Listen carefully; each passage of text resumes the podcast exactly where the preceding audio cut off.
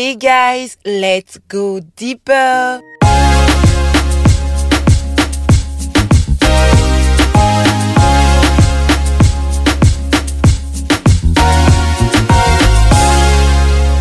Bonjour et bienvenue dans mon podcast où je t'emmène pour un voyage au plus profond de toi-même, à la découverte de ton amour propre, ta confiance en toi et de la gestion de ta résilience. Je suis Rebecca André et aujourd'hui, je t'emmène dans un sujet qui m'a particulièrement touchée pendant la création de ce podcast. Il s'agit d'une émotion ressentie en présence d'une menace perçue, réelle ou imaginée. Cette émotion est souvent ressentie avant de commencer un projet.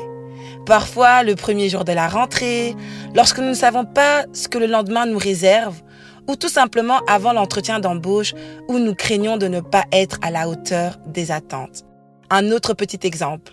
Parfois, cette émotion se manifeste lorsque nous devons tout simplement prendre la parole en public. Je suis certaine que tu vois de quoi je parle. Il s'agit de la peur. Rien que prononcer ce mot me fait quelque chose, car il n'y a pas très longtemps, j'ai fait face à cette émotion et je peux t'assurer qu'elle est très paralysante. Dans cet épisode, je vais un peu te parler de moi. Je vais un peu te parler de la peur de se lancer dans un projet tu sais, lorsqu'il s'agit de se lancer dans un projet, la peur peut se manifester de différentes manières. Certaines personnes peuvent ressentir la peur de l'échec, craignant de ne pas réussir ou d'être jugées négativement par les autres tout simplement. D'autres peuvent avoir peur de ne pas être à la hauteur, doutant de leurs compétences ou de leur capacité à mener à bien leur projet. La question de l'échec par rapport à moi est assez complexe, je te l'avoue. Je vais être honnête et authentique dans ce podcast et te partager ce que j'ai réellement pensé et ressenti. En fait, ressembler à quelqu'un d'autre était pour moi considéré comme un échec. Faire quelque chose qui existe déjà était perçu comme un échec de ma part. Je me mettais une pression énorme car je voulais apporter de l'originalité et de la nouveauté dans tout ce que je faisais. Parfois, c'est juste pas possible. Dès que je constatais que quelque chose existait déjà, je me décourageais et pensais que cela n'était pas pour moi. Je me demandais ce que je pourrais apporter de différent et si ce que je proposais était similaire à ce que les autres faisaient déjà, je le considérais tout simplement comme un échec. J'avais peur de ne pas être moi-même, c'est vraiment vrai. Je redoutais d'être tout sauf authentique. Je redoutais d'être tout sauf Rebecca André. Prenons l'exemple du lancement de mon podcast. Je pensais que dans ce domaine, comme tout le monde en faisait déjà, je n'avais pas ma place dans ce game. J'avais pas ma place en fait. C'était juste pas possible que toi tu sois une personne de plus. J'avais du mal à croire les personnes qui me disaient que j'étais douée pour ça. Parfois, euh, à l'église, mes petites me disaient, mais Rebecca, tu parles bien, tu pourras faire ton podcast, tu as beaucoup de choses à partager. Nous, on sait que tu as de la matière, vas-y, lance-toi. Mais je croyais pas. Je me disais, est-ce que ces personnes me le disent pas juste parce que elles m'aiment ou tout simplement c'est pour me saucer, t'as vu, c'est pour me flatter? Sérieusement, le fait de faire quelque chose de similaire à d'autres était une source de peur qui m'a longtemps emprisonnée. Petit aparté. En plus de ne pas vouloir créer la même chose qu'autrui, j'avais peur d'offenser les gens. C'est fou. Je pensais que si quelqu'un avait déjà fait quelque chose et euh, que je refais, ça serait une offense. Cette crainte constante de froisser les autres m'a longtemps empêché de prendre des initiatives et de me lancer dans de nouveaux projets. J'ai réalisé que cette peur était infondée et limitait mon potentiel tout simplement. Ce qui pour moi était aussi un échec, c'était le fait de dépendre des autres. À ça, Rebecca, elle déteste demander de l'aide. Étant donné que je n'aime pas ça, je me disais d'avance que c'est mort. Vu que j'ai besoin d'aide pour X, pour Y, je ne sais pas faire X ou Y chose, c'est mort. Mon projet, je n'y arriverai pas. Je je pourrai pas l'accoucher. C'est pas possible. Parce que parfois, quand tu commences un projet, il y a plein de choses que tu dois connaître la gestion des finances parfois. Parfois, c'est tout simplement, tu as besoin d'aide par rapport euh, au design ou au graphisme de, de ton projet. Et moi, demander de l'aide, c'était juste pas possible. J'avais de nombreux projets et nombreuses capacités, mais le problème était que j'étais constamment en train d'apprendre pour être capable de dépendre que de moi et de personne d'autre. Je précise tout de même que apprendre est une chose que j'aime faire. Honnêtement, si je pouvais avoir une carrière dans les études et dans l'apprentissage, je signerais pour ça. Je le ferais. J'aime beaucoup apprendre. Mais euh, jusqu'à ce début d'année, je commençais une chose et lorsque je terminais, j'avais immédiatement envie d'apprendre quelque chose de nouveau. J'étais constamment dans un processus d'apprentissage, ce qui me faisait perdre énormément de temps. En soi, c'est bien, mais chez moi, ça allait jusqu'à vouloir apprendre obligatoirement pour ne pas avoir à demander à quelqu'un d'autre de l'aide. Par exemple, si quelqu'un avait une expertise en production de vidéos de qualité et que j'avais vraiment, vraiment besoin de cette personne pour mon projet, je, n'allais pas aller demander. Souvent, je me demandais pourquoi je devais dépendre de cette personne alors que je peux le faire moi-même. J'avais peur aussi que mon projet ne soit pas à la hauteur de mes attentes. Alors, ce que je faisais, c'est que je mettais tout en suspens pour d'abord apprendre et maîtriser le bail. Et j'avoue que cela me fatiguait énormément. Et euh, cela relève mon côté perfectionniste pour ceux qui me connaissent. Je souhaite réaliser les choses de manière efficace, voire parfaite, même si cela est parfois impossible. Bien que cela puisse être une qualité, le perfectionnisme peut rapidement devenir un défaut lorsqu'il nous fait perdre du temps dans notre travail, dans nos projets et dans la concrétisation de ce que Dieu a simplement mis dans notre cœur. J'apprécie beaucoup cette facette en moi. Mais lorsque cela me conduit à une perte de temps et à de l'anxiété comme je l'ai vécu, je dois avouer que ce n'est pas évident. C'est vraiment, vraiment pas évident. La plupart des choses que je faisais, je savais que je devais les faire car le Seigneur m'a donné des dons et des talents pour les réaliser. Mais en voulant que tout soit parfait, j'allais au-delà, prête à ne compter que sur mes capacités humaines plutôt que sur celles de Dieu. Parfois, euh, cela se faisait inconsciemment. Tu veux tellement que les choses se passent comme ça et pas autrement que tu prends plus vraiment le temps de respirer et de consulter Dieu. En tout cas, les gars, si quelque chose n'était pas exactement comme je le voulais, cela générait de la peur en moi et je le considérais comme un échec total. Je me donnais donc à fond. Je me mettais la pression, je m'isolais, je me renfermais pour apprendre sans compter sur personne, jour et nuit. Cela devenait vraiment néfaste, car il est vrai que il n'est pas toujours nécessaire de dépendre des autres, surtout lorsque nous avons des capacités d'apprendre et d'enrichir nos connaissances par nous-mêmes.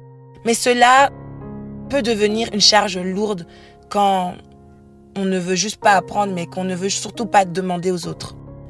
Pour ma part, ça constituait un véritable obstacle et m'empêchait tout simplement de me lancer. Aujourd'hui, en y réfléchissant attentivement, je réalise que ma peur de l'échec et la pression que j'exerçais sur mon originalité ont entravé ma créativité et m'ont empêché d'explorer de nouvelles opportunités pendant de nombreuses, nombreuses années. J'ai compris que l'échec est en réalité une chance d'apprendre et de grandir. J'ai compris aussi que ce que je considérais comme un échec ne pouvait pas me bloquer, n'avait pas le droit de me bloquer, mais plutôt de me pousser et à me lancer, à avancer malgré tout. Aujourd'hui, je suis convaincue d'une chose. J'ai eu cette pensée ce matin et je vais te la partager. La résurrection de Jésus a été cruciale pour confirmer la véracité de ses enseignements lorsqu'il était dans le monde. Sans sa crucifixion et sa résurrection, il aurait été difficile de savoir si ce qu'il disait était réel. On est d'accord C'est la même chose aujourd'hui. Lorsqu'il s'agit de se lancer, le temps seul nous dira si c'était une bonne décision. Seul le temps nous confirmera si nous avons fait le meilleur choix pour notre vie. Alors, plutôt que de rester bloqué et de réfléchir, surtout lorsque nous savons que ce qui au fond de nous nous vient de Dieu et que nous avons son aval et qu'en soi, il souhaite notre bien et nous demande tout simplement de lui faire confiance, pourquoi on ne devrait pas se lancer? Il s'agit vraiment là de lancer le pas, de se mettre en action. Au lieu de considérer l'échec comme euh, une fin en soi, aujourd'hui, moi, je peux le voir comme une étape vers le succès. En prenant des risques et en sortant de ma zone de confort, je peux découvrir de nouvelles idées et perspectives. C'est comme ça que je vois les choses aujourd'hui. De plus, j'ai réalisé que la comparaison avec les autres était littéralement inutile et nuisible pour ma confiance en moi. Chacun a ses propres forces et talents uniques. Et j'ai compris qu'il est important que je me concentre sur ce que je peux apporter de spécial. Au lieu de m'inquiéter de ce que font les autres, j'ai décidé de me concentrer sur ma propre croissance et mon propre développement. Et oui, en ce qui concerne le lancement de mon podcast, par exemple, j'ai compris que même s'il existe déjà de nombreuses émissions, il y a toujours de la place pour ma voix et mes idées. Chaque personne a une perspective unique à offrir et il y a un public qui sera intéressé par ce que j'ai à dire. Alors pourquoi devrais-je m'empêcher de prendre mon micro et de parler? Et par rapport à la peur de blesser euh, une personne, parce que je commence tout simplement à entreprendre quelque chose, j'ai compris que si une personne se retrouve blessée sans raison apparente, cela peut être perçu comme une opportunité de croissance pour moi, mais aussi pour la personne qui se sent blessée par moi. Je m'explique. C'est une opportunité de croissance pour moi parce que à l'époque, lorsque quelqu'un était blessé, j'aurais décidé de supprimer mon projet, de m'arrêter pour ne pas la froisser.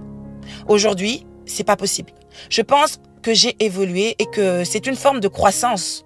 Tout simplement parce que j'accepte que tu sois blessé. Je comprends que tu sois blessé. Mais cela ne changera en rien le fait que je vais mettre en pratique ce que j'ai à cœur de faire.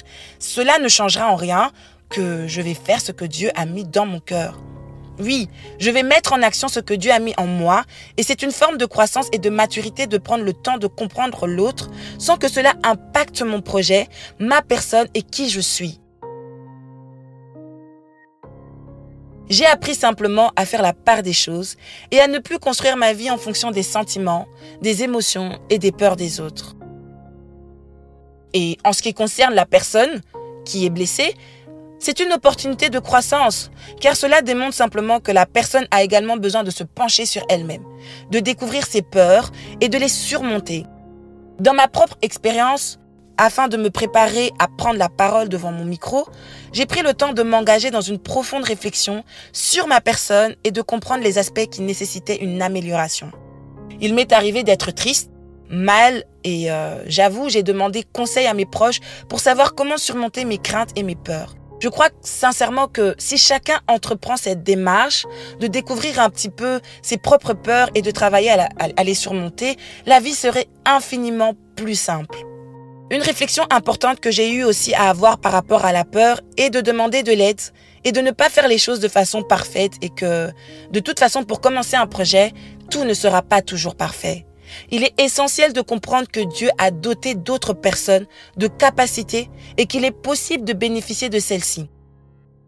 Bien qu'il soit bon d'être perfectionniste parfois, il est tout aussi important d'apprendre à lâcher prise et avoir confiance en Dieu.